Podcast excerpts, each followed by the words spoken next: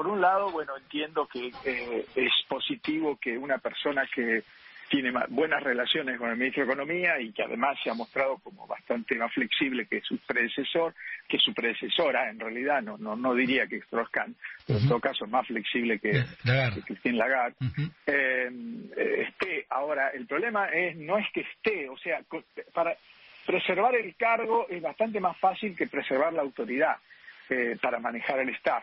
Está, yo creo que eh, esto ha sido un proceso que le ha debilitado mucho eh, y que, eh, digamos, la acusación, si bien no han encontrado pruebas suficientes, no es que la han declarado inocente, simplemente han declarado que no hay pruebas suficientes como para cambiarla y el, y, el, texto del endoso que le dio Yellen es bastante menos entusiasta que el del directorio.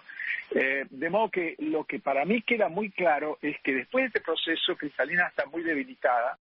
Y por otra parte como la acusación es que eh, usó un criterio político básicamente para torcer una evaluación técnica del staff del banco, en ese caso, eh, ella se va a cuidar mucho de no eh, usar un criterio político, como podría ser, digamos, la, empatía con lo que le está pidiendo Guzmán, para torcer una evaluación técnica del staff del fondo. De modo que, la verdad, es difícil decir eh, hasta, hasta qué punto eh, Cristalina Georgieva puede beneficiarnos en estas condiciones. Eh, Torres, en, este contexto, la, Argentina que, está ahora negociando sus, sus compromisos, ¿qué puede sacar? Eh, la Argentina lo que necesita es reformar su economía, eso está claro. nosotros lo que necesitamos es dejar de seguir de crisis en crisis, eso es lo que necesitamos. Nosotros estamos recurrentemente, cada vez que el país crece, entramos en lo que se llama una, una crisis de cuenta corriente, es decir, exportamos, tenemos menos dólares de lo que necesita la economía para crecer, pongámoslo en esos términos más simples. Eh, eso es un problema secular que tenemos nosotros y nos lleva de una crisis de balanza de pagos a otra, es decir, que siempre lo arreglamos tomando dinero, en algún momento no se puede pagar, se reestructura, se difoltea y se reestructura, eh, y así vamos de crisis en crisis, y cada crisis genera más pobres, porque las crisis son una oportunidad para los que tienen medios y información privilegiada para hacer dinero, y para todo lo demás es una pérdida. De modo que lo que necesitamos es reformar eso, lo que necesitamos es eh, eh, crear empleo privado, que es la única forma realmente sustentable de bajar el déficit y equilibrar las cuentas fiscales. Hace falta que el ANSES eh, no se arregla esto simplemente eh, modificando la fórmula de indexación de las jubilaciones. Lo que hace falta es que haya más eh, aportes por cada por jubilados y para eso son aportes formales. Eso, eso, es, eso es transformar la economía, eso es lo que nosotros necesitamos. El acuerdo de facilidades extendidas es una oportunidad para implementar las reformas de a poco en forma socialmente responsable, consensuadas, bien explicadas, a lo largo de un periodo largo de tiempo que nos permita recobrar eh, competitividad y, como dice Guzmán, tener un crecimiento sustentable. Eso es lo que nosotros necesitamos. Ahora, Torres, bueno, lo que se informa es que lo que la Argentina busca es una baja sobre la tasa que se paga, ¿no? Bajar un poquito la tasa. Hay escenarios que se plantean, algunos dicen, bueno, se va a llegar a un acuerdo, pero recién en el primer trimestre del año que viene. Eh, y pregunto en el otro extremo si ahí está la posibilidad del default, digamos, ¿no? los dos extremos, la llegada a un acuerdo o que no haya acuerdo y se llegue a un default. ¿Están estos escenarios, son todos posibles o lo del default es una exageración? La verdad que son todos posibles hoy. Yo lo del default creía que no existía como posibilidad. Eh, lo, lo, descontaba porque las consecuencias pueden ser tan serias que yo dije a nadie se le puede pasar por la cabeza. Pero la verdad que hoy, si bien no es el escenario que yo creo que es el más posible, eh, hoy para mí ha dejado de ser un, escenario impensable.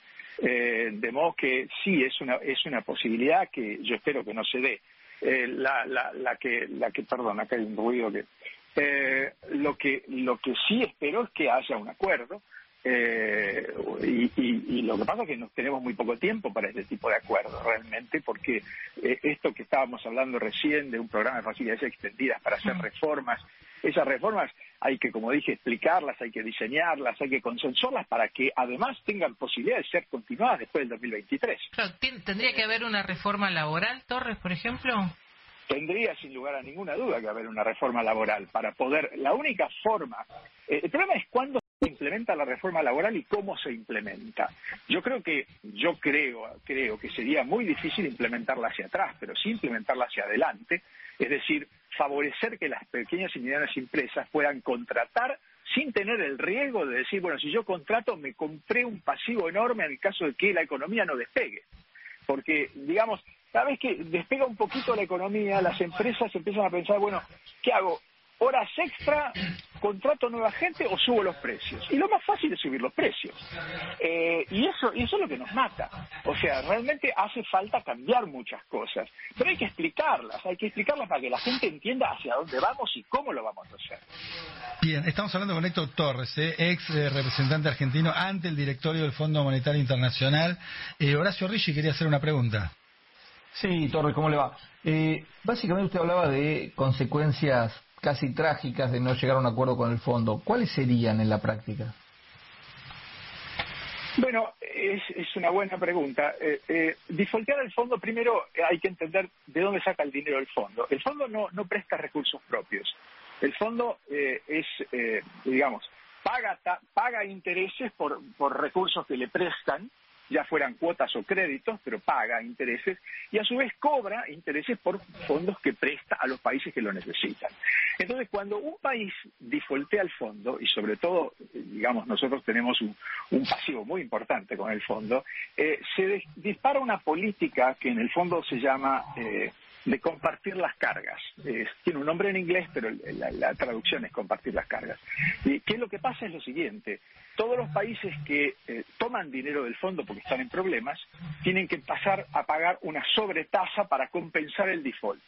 Y todos los países que le prestan dinero al fondo pasan a cobrar menos eh, por, para compensar el default. Le hace, uno entra en, default con todo el mundo eh, y tiene todo el mundo en contra. Eh, eso para empezar. Eh, eh, después están las consecuencias financieras más inmediatas, que son, se caen los créditos del Banco Mundial, se caen los créditos del BID, los, problemas del comercio exterior son muy previsibles. Muy probablemente no haya aceptación de cartas de crédito, haya que pagar todo por adelantado y al contado, por supuesto.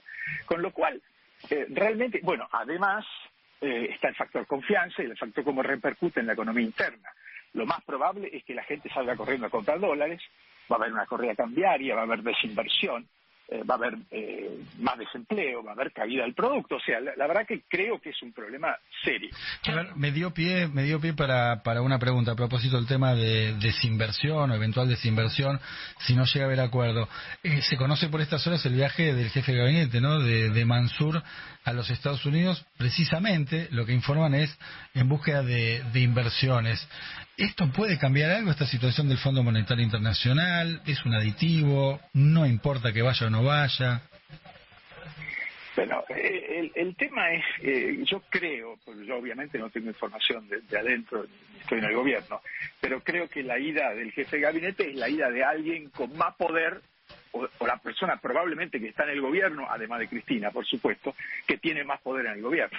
Entonces, la verdad que cuando hay una negociación, uno siempre, yo fui negociador muchos años, como fui diplomático argentino muchos años, eh, y negociaba acuerdos comerciales, o sea, trabajaba en eso básicamente.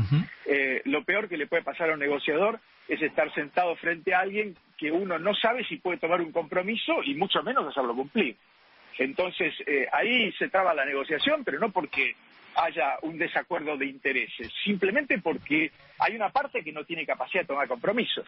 Entonces nosotros tenemos un gobierno que está debilitado, que no se sabe qué va a pasar después del 14 de noviembre, tenemos un ministro de Economía que está muy cuestionado dentro del espacio del gobierno particularmente, al que mandamos a negociar un acuerdo a 10 años. Es como una cosa muy rara. Eso debería haberse hecho mucho antes. Yo lamento que este acuerdo no se haya negociado eh, inmediatamente antes del acuerdo con los privados, por ejemplo, o inmediatamente después, pero no un año y pico después.